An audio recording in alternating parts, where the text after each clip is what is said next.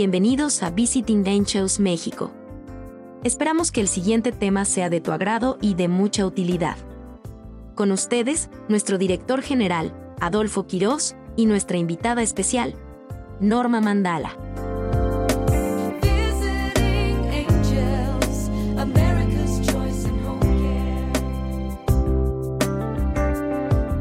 Buenas noches, bienvenidos sean a esta transmisión. Conversaciones para gente grande. Mi nombre es Adolfo Quirós, soy el director general de Visiting Angels México y antes de dar inicio a nuestro programa de hoy, quisiera hacer una reflexión. Cuidar a alguien es una labor exigente y satisfactoria.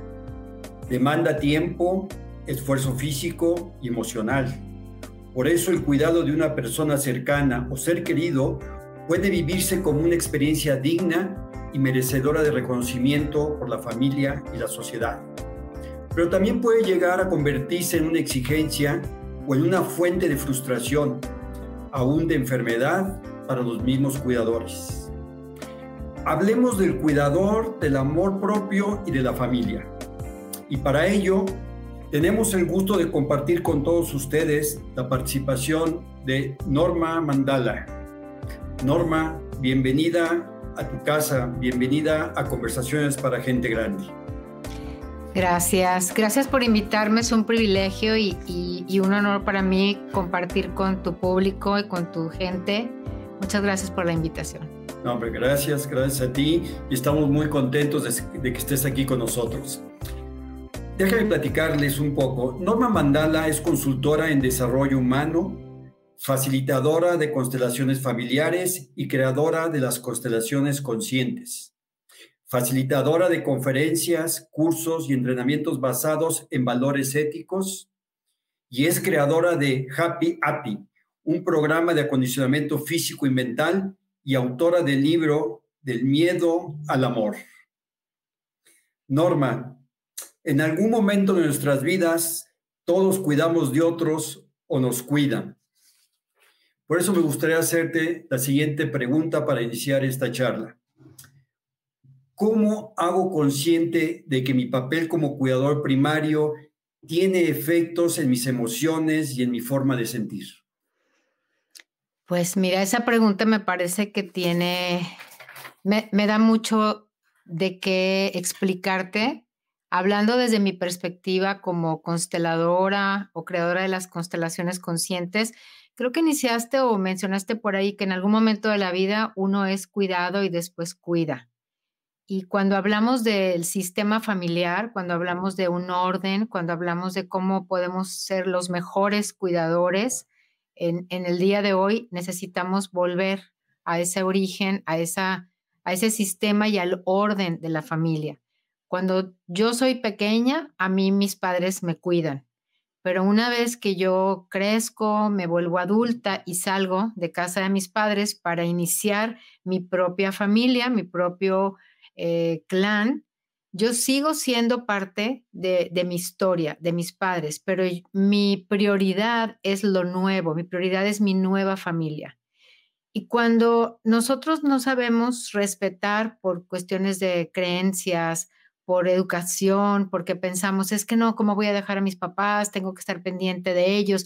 Y, mi mano se hace hacia atrás porque estoy hablando de que mis padres, hablando de la jerarquía, mis padres son grandes, me dieron la vida, ahora yo estoy aquí, junto a una pareja y después tenemos hijos y después posiblemente vamos a ir así pasando la vida. Cuando no respetamos el orden natural de la familia, vienen muchas implicaciones y después también esas implicaciones las vamos transmitiendo a nuestros hijos. Entonces, ¿cómo nosotros podemos estar seguros de que estamos siendo buenos cuidadores? Primero, cuando me cuido a mí, porque yo no puedo cuidar a alguien si yo no me cuido. Y si recuerdas ese ejemplo que creo que lo hemos escuchado todos, que si vas en un avión y caen las mascarillas, ¿a quién se la pones primero si llevas un bebé o llevas un niño? Pues te la pones primero tú y después se la pones al, al pequeño. Y esto es igual, yo me cuido para poder cuidar y cuando hablamos de la familia, yo puedo ser cuidada por mis padres hasta que me convierta en adulta y después yo voy a cuidar a mis hijos, si es que los tengo, o a mi pareja o a mis proyectos, pero siempre después de mí. Y creo que una de las cosas que nos suceden hablando de nuestra cultura es que nosotros muchas veces pensamos que a los papás cuando son grandes nosotros los vamos a cuidar, pero no respetamos ese ese hilito muy, muy delgado en donde no nos damos cuenta que nos convertimos como los papás de nuestros papás y ahí se rompe el orden y va a haber consecuencias. No, muy interesante lo que estás diciendo y la verdad en muchos casos son casos, como dicen, de la, vida real, ¿no? Y, retomando un poco la, la primera pregunta, me gustaría enlazarla preguntándote, ¿qué emociones puedo experimentar durante este proceso? Pues mira, yo hablándote de la experiencia de las personas que acompaño durante más de 30 años que llevo acompañando a personas en sus procesos de crecimiento y el mío propio, te puedo decir que una de las emociones más características es la culpa. O sea, me, siento culpable si no los cuido, pero también echo la culpa a veces a, a por qué me pasó esto o a veces soy la única persona en mi familia a la que, entre comillas, le está tocando cuidar de mis padres cuando son mayores. Y también muchas veces entre, en, la, relación de pareja, eh, me siento culpable de no estar presente para mi familia actual, pero también me siento culpable de no cuidar a mis papás. Entonces, creo que la culpa sería así como, como el más, más eh, importante hablando de las emociones. Después de ahí, pues, pues viene la tristeza, la frustración, y se generan eh, estados de ansiedad y de, y de estrés bastante importantes, de verdad. Y creo que ahorita una de las, de las mayores situaciones que a mí me toca atender son personas con un eh, nivel de estrés tan alto, precisamente por tener en su mente esa eh, culpa o esos pensamientos recurrentes de qué hago, cuido a mis hijos, cuido a mis papás, me cuido yo. Al final, a quien voy a dejar abandonado es a mí, porque nos hemos acostumbrado, nos han educado que primero se da y, se da a los demás y aunque a veces yo me olvide de mí. Es que es una decisión difícil, ¿no? Es un conflicto eh, muy recurrente en donde por la misma formación que tenemos cuesta mucho trabajo discernir cuál es el camino apropiado por el que me tengo que ir, ¿no? Así es. Y creo que hemos sido, te digo, educados así y muchas veces también una creencia que a mí me ha tocado escuchar con frecuencia es que es que yo el día que yo sea grande, yo quiero que mis hijos me cuiden, o sea, entonces yo no quiero dejar, este, yo no quiero que vean que no cuido a mis papás porque les quiero dar ese ejemplo porque el día de mañana quiero que me cuiden. Esa es una de las cosas que más frecuente me toca ver. Otra es cuando hablamos ya de los sistemas familiares, a veces hay hijos que ya mm, cuando nacieron, se llama proyecto sentido, muchas veces ya, ya tienes como un destino y, ay, pues qué bueno que tuviste este, este pequeño hijo, el pilón o el más chiquito, porque mira, qué padre, así no se van a quedar solos, así va a haber quien los cuide, o típico el, el hijo que, que, se divorcia o la hija que se divorcia, que se quedan solos, quien, no tiene hijos, quien no se casa, es como si te tocara de destino cuidar a, a tus papás. Así es. Sí, porque es, es una decisión difícil, ¿no? Y, yo creo que en ese momento, en, ese, en esa transición, pues viene también la, la, pregunta de que cuál es realmente mi rol y cómo debo de fluir sin resistirme o olvidarme de mí mismo, ¿no?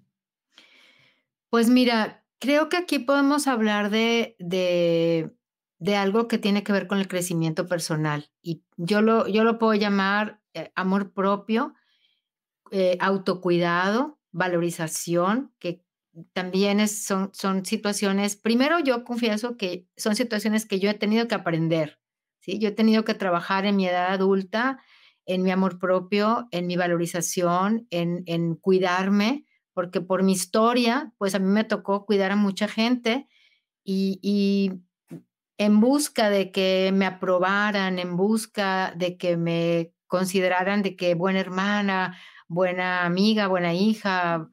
Yo me volví una cuidadora, claro. Y, que te reconocieran sobre la, línea que estabas tú llevando en ese, o ese rol que estabas tomando en ese momento, ¿no? Por supuesto, creo que una de las necesidades afectivas de los seres humanos más poderosa es eh, el reconocimiento, la aceptación y la pertenencia. Son las tres necesidades básicas afectivas o psicológicas de un ser humano. Y como no nos enseñan que yo me tengo eh, que atender primero a mí, entonces yo me necesito aceptar primero yo y yo me reconozco a través de esa aceptación y después yo hago cosas para pertenecer, pero primero que todo tengo que saber estar conmigo.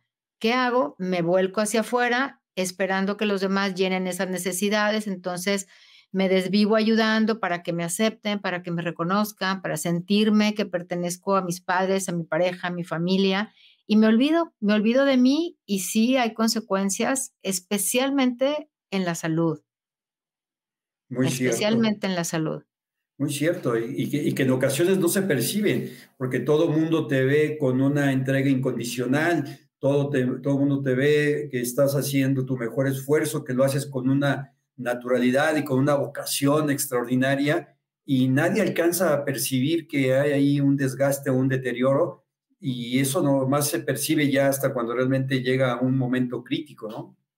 Por supuesto, y te voy a decir que las personas que, que caemos en esta parte de la codependencia o de relaciones que no son sanas y nos volvemos muy complacientes, muy complacientes, llegamos a, a, a tener esa como así como una banderita que dice, es que a mí me gusta dar, es más, yo me siento feliz, yo prefiero dar a que me den pero porque no hemos conocido la contraparte, porque nadie, a mí nadie me dijo que yo tenía que quererme, a mí nadie me enseñó que yo tenía que cuidarme y, valorarme. Yo viví y aprendí sobre la marcha que entre más ayudara y más protegiera y más complaciera a los demás, yo iba a conseguir de afuera esa, esas recompensas o iba a llenar esos vacíos emocionales.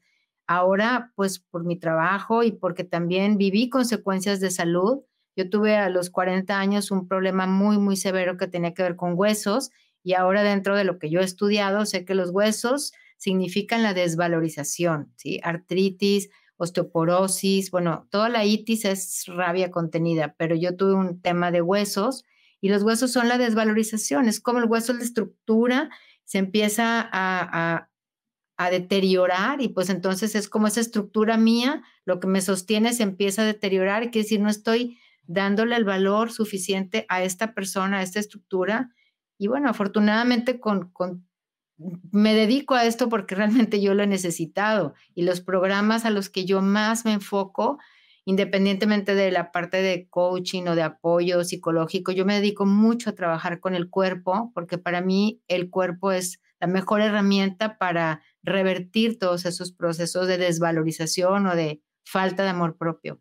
Claro, y, es muy, muy importante ahora sí tu, tu testimonio, ¿no? Porque de alguna forma en ocasiones pues, abordamos los temas sin haberlos vivido en carne propia, ¿no? Pero cuando ya los vives, eh, uno, cuando lo vive uno mismo y puedes dar ese testimonio, pues yo creo que es, tiene, trasciende mucho más el mensaje y muchas veces pues, no escuchamos y pensamos que es normal y no le damos la importancia a ese síntoma o ese mensaje que nos está mandando nuestro cuerpo, ¿no? Hay una frase que me encanta y de hecho estoy segura que es el título de un libro, El cuerpo siempre dice la verdad. Hay otro libro que se llama El cuerpo nunca miente.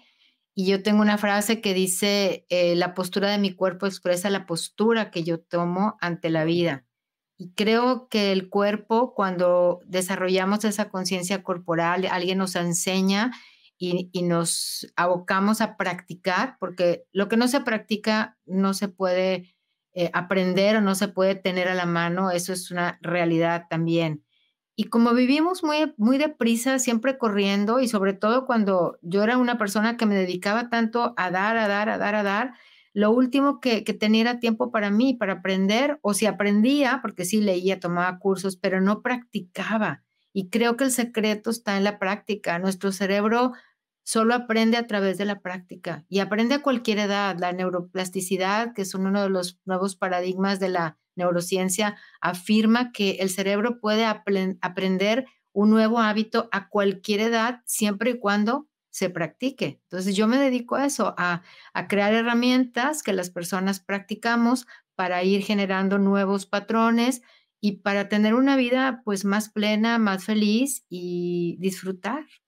No, pues muy interesante. Me voy, me voy a permitir hacerte una pregunta que me viene a la mente como resultado de esta experiencia que tú nos acabas de compartir y que yo creo que nos va a servir mucho a, todos los que te estamos escuchando. ¿Quién escucha al cuidador? Porque tú mencionaste hace un momento de que tú dabas, dabas, dabas, pero pues no había forma de poder interactuar. Entonces mi pregunta es esa, ¿quién escucha al cuidador? Además pues del cuerpo, ¿no? Creo que me ganaste la respuesta. Tu mente inconsciente va grabando todas las experiencias y el cuerpo graba la historia, el cuerpo graba las memorias. No solo las memorias de, mis, de mis ancestros, porque en el cuerpo traemos también toda, toda la historia. Y muchas veces cuando no la conocemos o no estamos eh, interesados en estos temas de saber qué pasó en mi historia familiar, yo voy por la vida repitiendo patrones de gente que, que pertenezco, pero que no la conocí posiblemente. Entonces, el cuerpo definitivamente me escucha. El problema es que yo no escucho a mi cuerpo porque no me han enseñado. Y si tú me preguntas afuera, ¿quién escucha al cuidador? Pues yo creo que yo te voy a decir de mi experiencia, ni siquiera me quejaba, eh, porque también no sé, no sé cómo se va a escuchar lo que te voy a decir, pero créeme que, que, es algo que a mí me hizo tener un gran cambio en mi vida. Una persona complaciente tiene miedo de reconocer que es egoísta.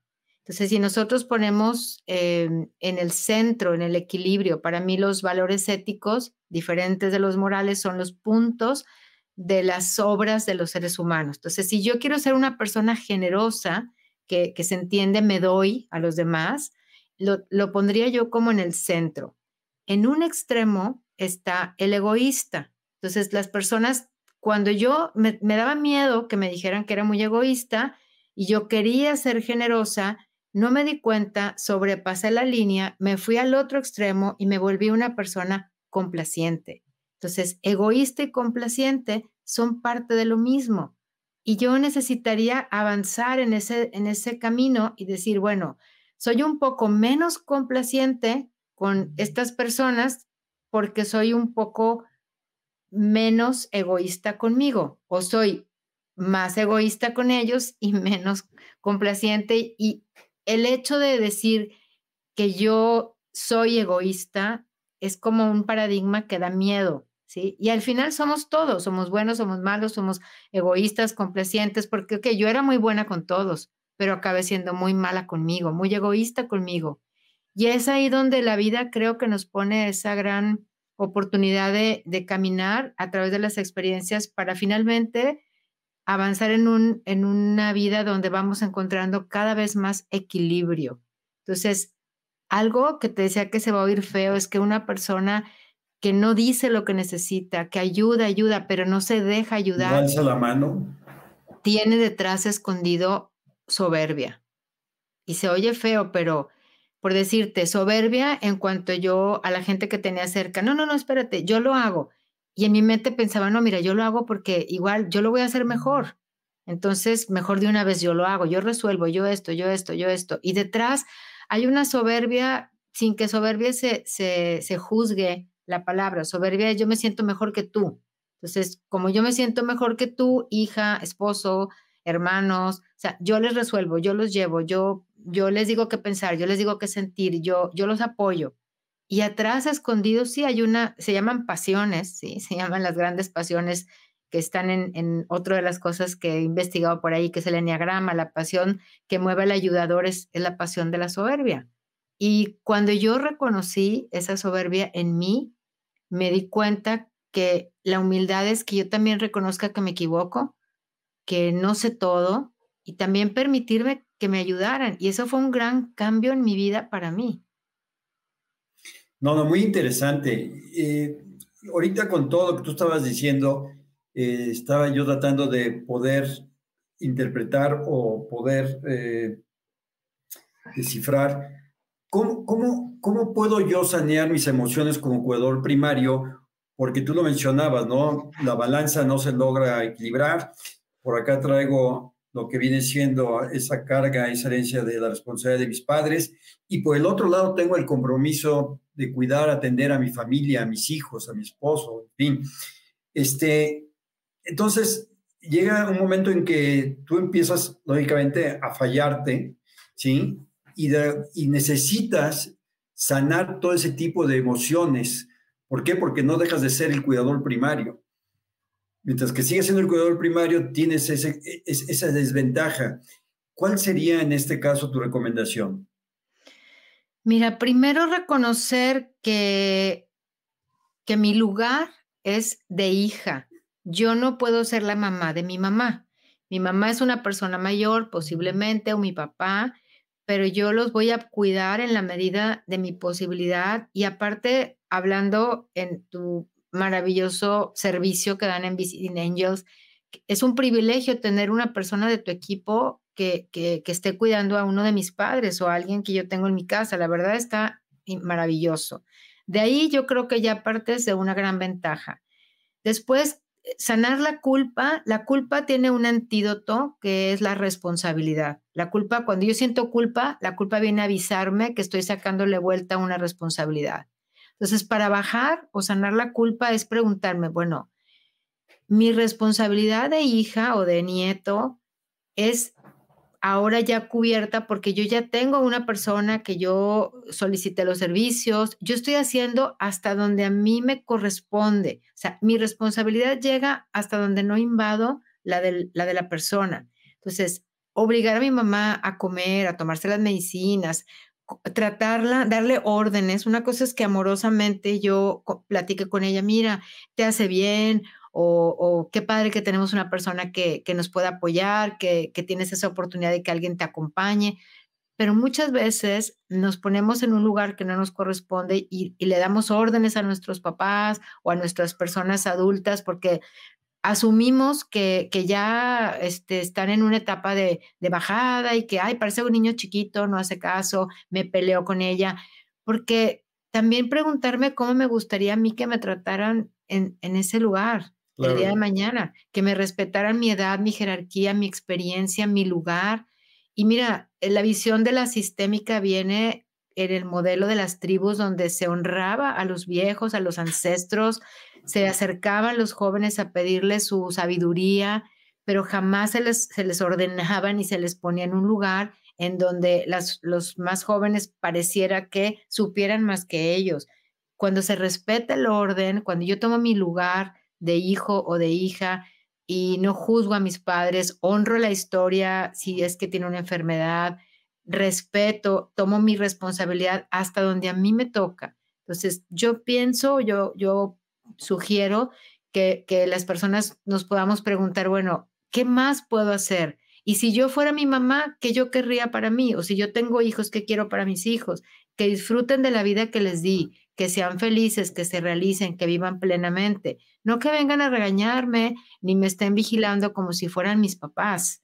Entonces, se puede sanar tomando nuestro lugar, reconociendo que yo estoy haciendo hasta donde a mí me corresponde, el que yo deje de vivir, el que yo no me cuide, el que yo deje mis hobbies, el que yo no descanse, el que yo abandone a mi, a mi, a mi persona o a mi familia, no creo que vaya a suplir nada que yo pueda hacer por, por mis padres, en este caso, que, que no pueda hacer alguien como personas de tu equipo, es ya, ya estoy haciendo hasta donde a mí me corresponde. Lo demás es ver mis prioridades, que es mi salud, y después compartirla con la gente que tiene más promesa de vida. Ese es el orden familiar. ¿Quién tiene más promesa de vida? Mis hijos, en este caso, ¿sí? Claro. No sé si. Sí, es muy, muy interesante. Lo que pasa es que cada uno de tus comentarios, cada una de las aportaciones que tú estás dando, me, está, me va llevando a, otras preguntas, ¿no? Y que creo que todas van a ser de, gran ayuda. Eh, hay, hay, un rol o hay una figura que a veces este, no, no sabemos cómo, cómo poder abordarla. Eh, es cuando yo no soy cuidador primario, yo no soy cuidador primario, ¿Por qué? Pues como decíamos, siempre hay alguien que le toca, porque la verdad le toca en su mayoría, y en otras se ofrece, ¿sí? Hacer el cuidador primario. Pero cuando a ti no te toca ser el cuidador primario, ¿sí? Y con esta experiencia y con esos comentarios que tú nos acabas de dar, mi pregunta sería, yo que no soy el cuidador primario, ¿cómo puedo ayudar a mi familiar, que es cuidador primario, a entender ante los demás el rol que está jugando? Ok, si yo no soy el cuidador primario, que decir, si, si no soy de los hermanos, vamos a hablar de una familia. No eres el cuidador primario, pero a mí no me tocó, a mí no, me tocó porque yo vivo lejos o porque yo no tengo las posibilidades, o porque, yo, no me apunté. Ok, porque yo no me, por algún pretexto de que yo quede fuera de la ecuación. Ok. Exacto. ¿Cómo puedo apoyar, en este caso, a mi hermana o a mi hermano que se hace cargo? Ante mis, ante, mis demás familiares para que comprendan el rol que están jugando, ¿no? Mira, también dentro de la sistémica hay, hay, son tres órdenes importantes que se llaman los órdenes del amor que eso es lo más maravilloso que han aportado en este caso las constelaciones o su creador, Bert Hellinger. Uno es la jerarquía, que es respetar siempre a los que llegaron primero. ellos tienen su lugar. Dos, la pertenencia, quiere decir todos pertenecen. No puedes sacar a nadie de la foto, porque si, si alguien sale de la foto, uno más pequeño viene y se pone ahí para equilibrar. Y el tercero es el equilibrio entre el dar y el tomar. Entonces, si yo veo que uno de mis hermanos está dando más de lo que yo doy, yo necesito compensar. A lo mejor yo compenso con dinero, a lo mejor yo compenso con, me voy a traer de vacaciones, no sé, un mes de, los 11 meses que te tocaron a ti, te voy a regalar a ti algo, te voy a dar unas vacaciones, te voy a, no sé, que, que haya una compensación, porque cuando hay una compensación, las personas, la balanza no, no hace esto, porque cuando yo soy un, un dador, un complaciente, yo doy y doy y doy y doy, y no pido compensación, ¿sabes qué sucede? Me quedo solo.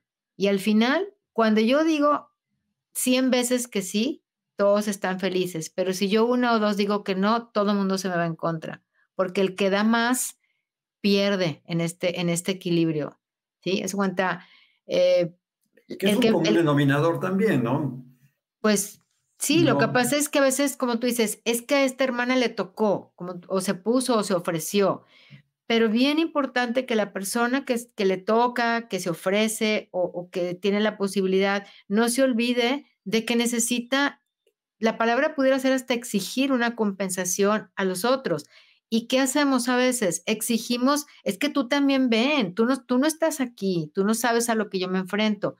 Pero yo puedo decir, bueno, en lugar de pelear contigo, decirte, ok, tú no estás aquí, pero ¿qué puedes poner? O sea, ¿qué, ¿cómo puedes compensar esto que, que, que, te, que nos está tocando a todos porque a todos nos dieron la vida estas personas, mi mamá o mi papá?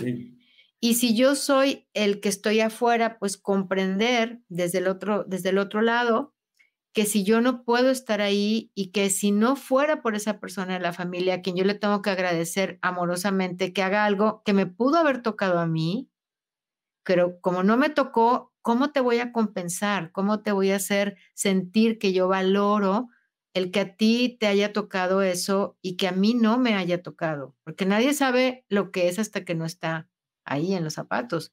Y afortunados quienes tienen una o quienes puedes contactar con, el servicio de tu equipo, porque hay otras personas que no tienen esa posibilidad. Entonces, la verdad es... La gran mayoría no, no cuenta. Ustedes ofrecen algo especial, algo maravilloso y las personas, pues, privilegiadas que, que se sientan, ¿verdad? Y, que, y que también aprovechen para, para poder disfrutar su vida. Efectivamente. Pues, eh, no sé, este, a mí me gustaría inclusive entrar un poquito a, la parte final de, nuestra charla, porque lo que nos has dicho ha sido muy representativo, creo que a todos nos ha calado, a todos nos ha ubicado, y eh, me gustaría saber cuáles son las herramientas que tú nos recomiendas que debemos de llevar a cabo como cuidador primario para poder realmente darle un significado a ese momento que estoy experimentando, ¿no? Porque si es una experiencia, es una experiencia muy especial ser el cuidador primario de tu madre o de tu padre, ¿no? Pero, como tú mencionabas en una de tus intervenciones, me debo de cuidar, no me debo de descuidar, debo de escuchar a mi cuerpo y debo ser un poco egoísta para poder ver por mí mismo. Ok. Pues si pudiera definirlo en una sola palabra, diría que la palabra la, es amor. Y, en, y en el orden. Primero, amor a mí. Y para que yo esté bien, lo primero es cuidar mi salud y cuidar mi cuerpo. Cuidar mi cuerpo y cuidar mi mente vienen juntos, porque ahora también se ha, ha cambiado el paradigma de que la mente está por un lado y el cuerpo está por otro lado. La mente y el cuerpo están juntos, no se pueden separar. Entonces, las personas a veces, fíjate, cuidan su cuerpo. Es que yo hago ejercicio, yo me alimento bien, yo tomo mis suplementos, pero aquí tengo un diálogo interno de pensamientos obsesivos y repetitivos desde hace seis meses, seis años, diez años, y, y no saben o no sabemos las personas que este diálogo también se necesita limpiar, o sea, no nada más, no nada más el cuerpo, es como si separaras esto, digo, y, pongo mis manos aquí por poner la mente, porque la mente en realidad está en las células, está en todos lados. Y, y ahora que se sabe a través de la neurociencia que la mente se conecta con el corazón, con el intestino, es el cerebro, la relación cerebro-corazón, cerebro-intestino, es como, como también decir que si yo, mi postura, fíjate, mi postura está correcta, por decirte, eh, los neurocientíficos le llaman la postura digna, ¿sí? una postura digna, quiere decir hombros atrás, derecha, la cabeza no levantada, sino simplemente... Va a estar más cerca de ti. Entonces, una postura donde mi, cerebro interpreta que si mi cuerpo está así, entonces mi connotación de la vida, son experimentos de Harvard, experimentos de... Me, tardaría mucho explicándote todo, pero confía. Sí, es un lenguaje corporal que Esto, manifiesta y, y tú lo percibes. Tú como receptor percibes claro, a esto. la postura de otra persona y dices, el mensaje que te está dando te puede agradar o te puede desagradar o te puede desconcertar. Y, y, vamos creando patrones en donde mi cerebro va fijando más los pensamientos obsesivos negativos por estar así que estar así. Son tres factores importantes que recomienda ahora la neurociencia, que lo hemos sabido los instructores de yoga, de meditación, eh, desde hace muchos años, pero ahora ya se ha medido con aparatos y ahora las universidades más famosas y Science, la revista, ya lo ha documentado y eso es maravilloso para nosotros. Para mí que me dedico al cuerpo, que ya puedo decir, mira, aquí dice ya, se ha medido. Tres cosas importantísimas, la postura, la respiración y la sonrisa. El cerebro siempre sabe cómo está tu cuerpo y manda los, los químicos que vayan de acuerdo a esto, del bienestar o del malestar. El cerebro siempre sabe cómo estás respirando y sabe si te estás sonriendo, porque el cerebro a través de algo que es como una diadema que se llama corteza somatosensorial, dedica pedazos muy grandes, o sea, quiere decir mucha cantidad de neuronas a las manos, a esta parte de la cara, especialmente la sonrisa, y hay una parte del cerebro muy importante que le reporta al cerebro cómo estoy respirando y eso tiene que ver con las emociones. Entonces, cada vez que tienes una emoción, estemos conscientes o no, lo primero que cambia en tu cuerpo es el patrón de respiración. Entonces, si yo voy a trabajar al revés, quiere decir, si no puedo para este diálogo mental, si no puedo eh, saber cómo está mi cuerpo a nivel consciente eh, y mis emociones, voy a empezar por mi respiración. Cambio mi respiración, cambia mi postura, cambia mis emociones, nuevo patrón neuronal en mi cerebro. Lo practico, creo un nuevo hábito en mi vida y me vuelvo una persona mucho más satisfecha. Está comprobado que una mente que divaga, personas que como te digo, hacen ejercicio, corren, van a un gimnasio o hacen cierto tipo de deportes, pero cuando están haciendo el deporte, su mente está en otra parte y su cuerpo está ahí. Se alimentan bien, pero están comiendo sano, pero su mente está en otro lado. Entonces, cuando la mente y el cuerpo no están alineados, y yo tengo una mente divagante, está comprobado que soy una persona más insatisfecha, más infeliz y mucho más ansiosa y propensa al estrés. Entonces, lo que enferma es el estrés. Por eso, conocer este tipo de información, darnos un tiempo para, mira, ni siquiera te voy a decir que te vuelvas un meditador, simplemente regálate momentos en tu día donde revises tu postura cuando vas manejando, observa si estás apretando las manos, si aprietas las mandíbulas, dibuja una sonrisa y cuida cuatro partes de tu cuerpo que son importantes. Los pies siempre bien conectados a la tierra, paralelos. Me paro así, me paro así, me doy la vuelta, aprieto las rodillas. Todo eso son resistencias. Entonces, los pies, cada vez que te acuerdes, a ver, los pies, como dijo Norma, así, paralelos, conectados, mis rodillas no apretadas, suavecitas, mi sonrisa y mi espalda hacia atrás. Eso, con eso, que, que vayamos practicándolo y, te reto a ti y a las personas que nos estén escuchando que, de verdad pongan la, alarma en su teléfono y se reten cinco veces al día o, las que quieran a que suene ese, ese recordatorio y diga, a ver, ¿cómo estoy parado?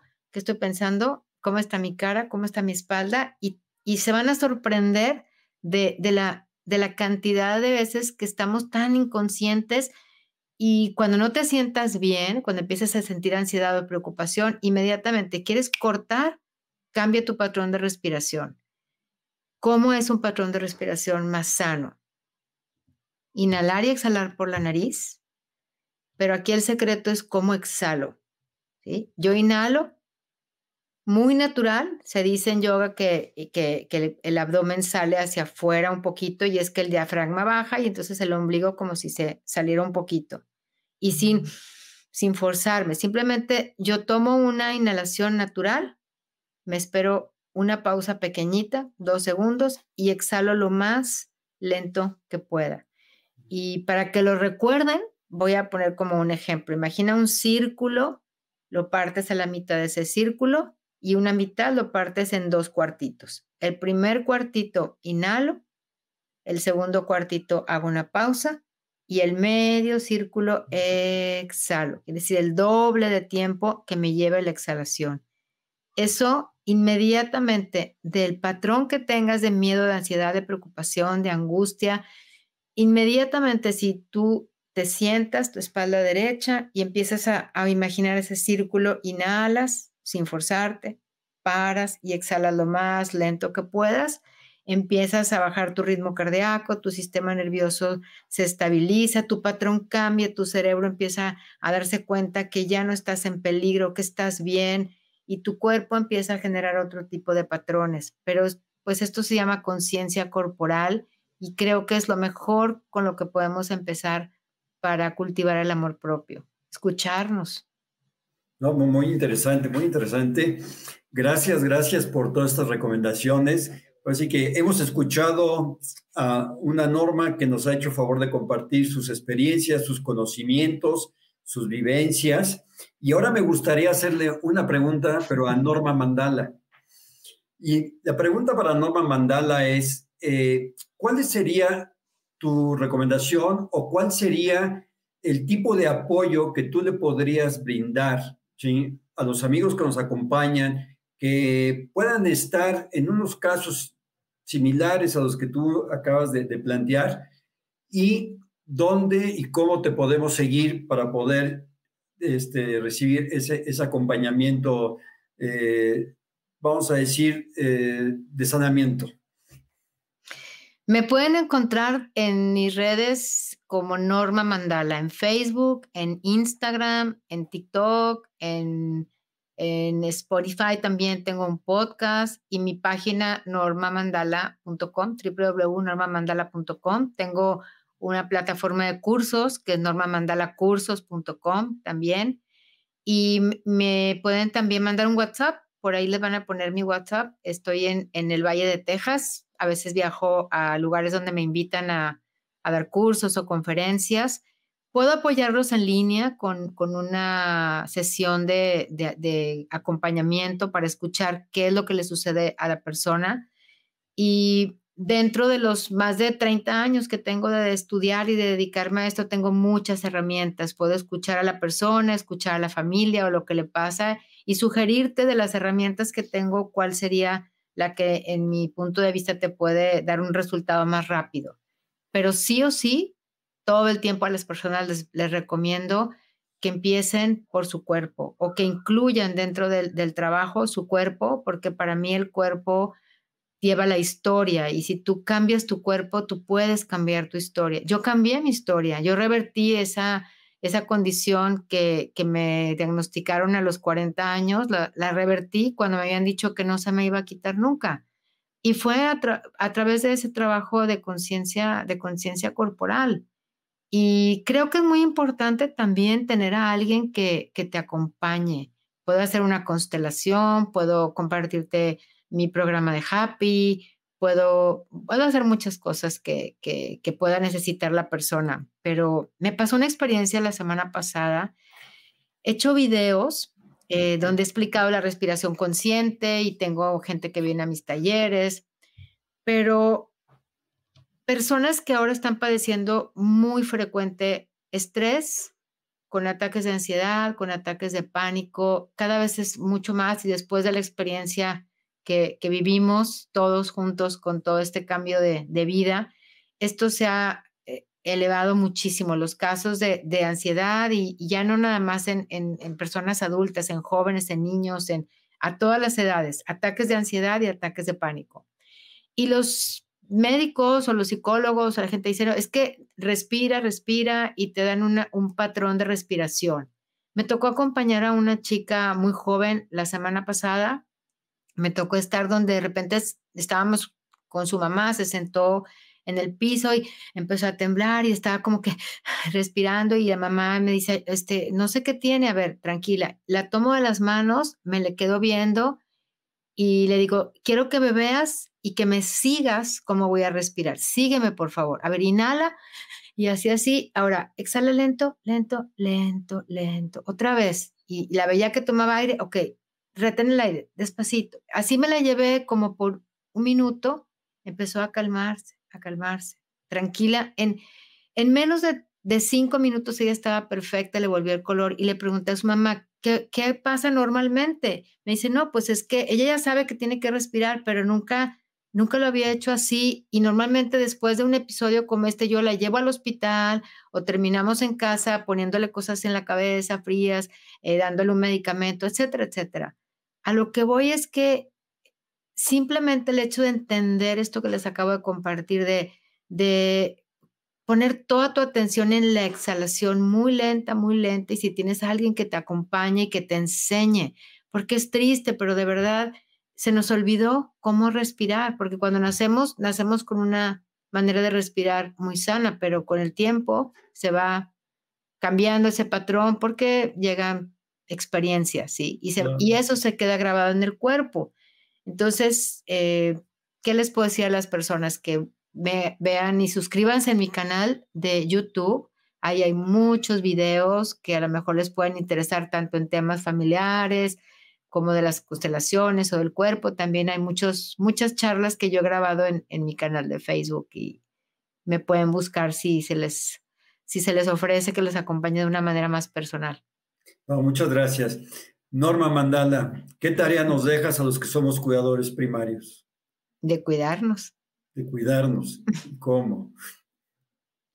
Pues primero con tu cuerpo, tu sonrisa, tu postura, tu respiración. Y si no sabes cómo, pues buscar quien, quien, quien te apoye y los que quieran, yo feliz de acompañarlos y de compartirles lo que, lo que pueda ayudarles para sentirse mejor. Creo que, que lo mejor que le puedes regalar a tus padres, lo sepan o no, es que te vean feliz, que te vean pleno, que te vean realizada, realizado. Porque de esa manera honras la vida que te dieron y no solo eso, sino que a tus hijos tú les dejas también una información en el sistema familiar de que si se cuidan, se aman y así pueden amar a los demás. Creo que ahí resumiría todo. Ámate tú y, y ama a los demás a través de, de tu ejemplo. No, pues muchas gracias. Norma, estamos muy agradecidos contigo por esta charla que ha sido una charla de recomendaciones, de tips, de hacernos ver muchas cosas que a veces no percibimos y te agradecemos de todo corazón el que hayas aceptado nuestra invitación a Conversaciones para Gente Grande. Esperamos que próximamente nos acompañes, que no sea nada más la primera, sino que sea esto un tema recurrente. Y a nuestros amigos que nos hicieron favor de acompañar el día de hoy, recordarles que se suscriban a nuestro canal de YouTube y escuchen el podcast de esta conversación con Norma Mandala próximamente por Spotify. Muchas gracias y buenas noches a todos. Agradecemos que nos hayas acompañado en esta interesantísima charla. Recuerda conocer más sobre nosotros en www.visitinggameshows.mx. O bien, búscanos en las redes sociales como Visiting Game Shows México. Gracias y que tengas un excelente día.